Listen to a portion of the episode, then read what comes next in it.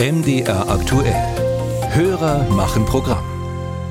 Stellen Sie sich vor, Sie können mit einem Mal den Arm nicht mehr bewegen oder Sie sehen plötzlich unscharf, haben Probleme mit dem Sprechen, wissen nicht so recht, wo Sie sind oder können sich an bestimmte Dinge, die Sie immer wussten, nicht mehr erinnern. Das sind alles Indizien, mögliche Indizien für einen Schlaganfall. Wenn Sie, was wir natürlich nicht hoffen, einmal in solch einer Situation sein sollten, dann haben Sie danach zur Behandlung Anspruch auf eine Reha, denn eine gute Reha kann diese Symptome lindern oder heilen.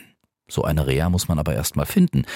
Nehmen wir unsere Hörerin Marion Slomke aus Schönebeck. Ihr Vater hatte mit 84 einen Schlaganfall.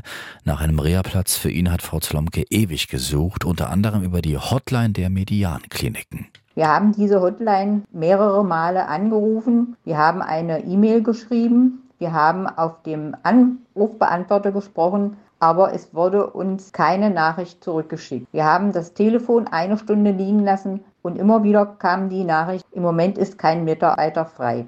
Meine Frage wäre es, warum man diese Hotline-Nummer rausgibt, wenn dort niemand ist, der sich in Verbindung setzt.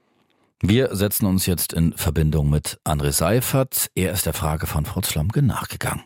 Herzlich willkommen beim zentralen Reservierungsservice der Median-Kliniken, Geschäftsbereich Nordost.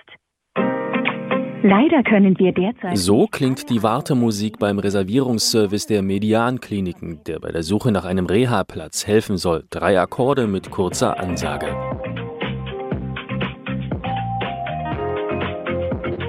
Auch MDR aktuell hatte mehrere Male vergebens versucht, durchzukommen. Immer wieder flogen wir nach 20 Minuten aus der Leitung.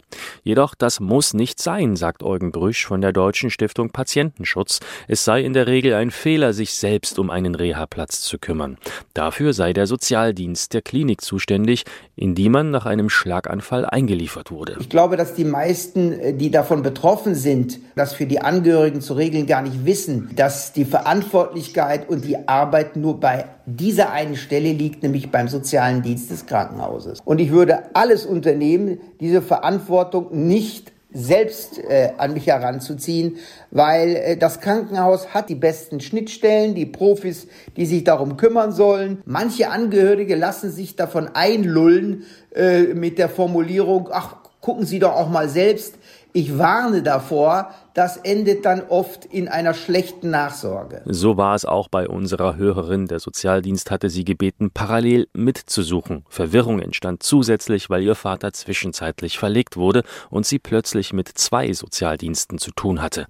Man sollte sich nicht abspeisen lassen, sagt Eugen Brüsch. Dabei sei Geduld gefragt. Also tatsächlich erfahren wir sehr oft, dass der soziale Dienst viel zu spät eingebunden wird in diesen Prozess. Aber das liegt am miserablen Management des Krankenhauses. Nicht nur das Krankenhausmanagement, auch fehlende Fachkräfte seien ein Problem, betont Stefan Stricker von der Deutschen Schlaganfallhilfe.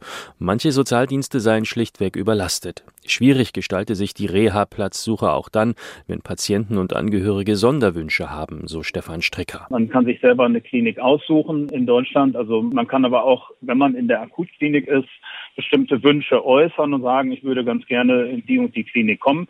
Ähm, aber je mehr äh, Wünsche man äußert, je spezifischer der Wunsch dann auch ist, desto äh, größer ist die Gefahr, dass es zu Wartezeiten kommt weil natürlich in der entsprechenden Ziellinie nicht äh, sofort was frei sein muss. Doch in der Regel sei es in Deutschland kein Problem, eine Reha zu bekommen. Das sagen unsere Experten Eugen Brüsch und Stefan Stricker übereinstimmend.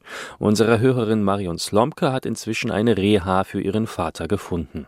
Nach all der Telefoniererei fragt sie sich, warum haben die Median-Kliniken überhaupt einen Reservierungsservice, wenn niemand rangeht.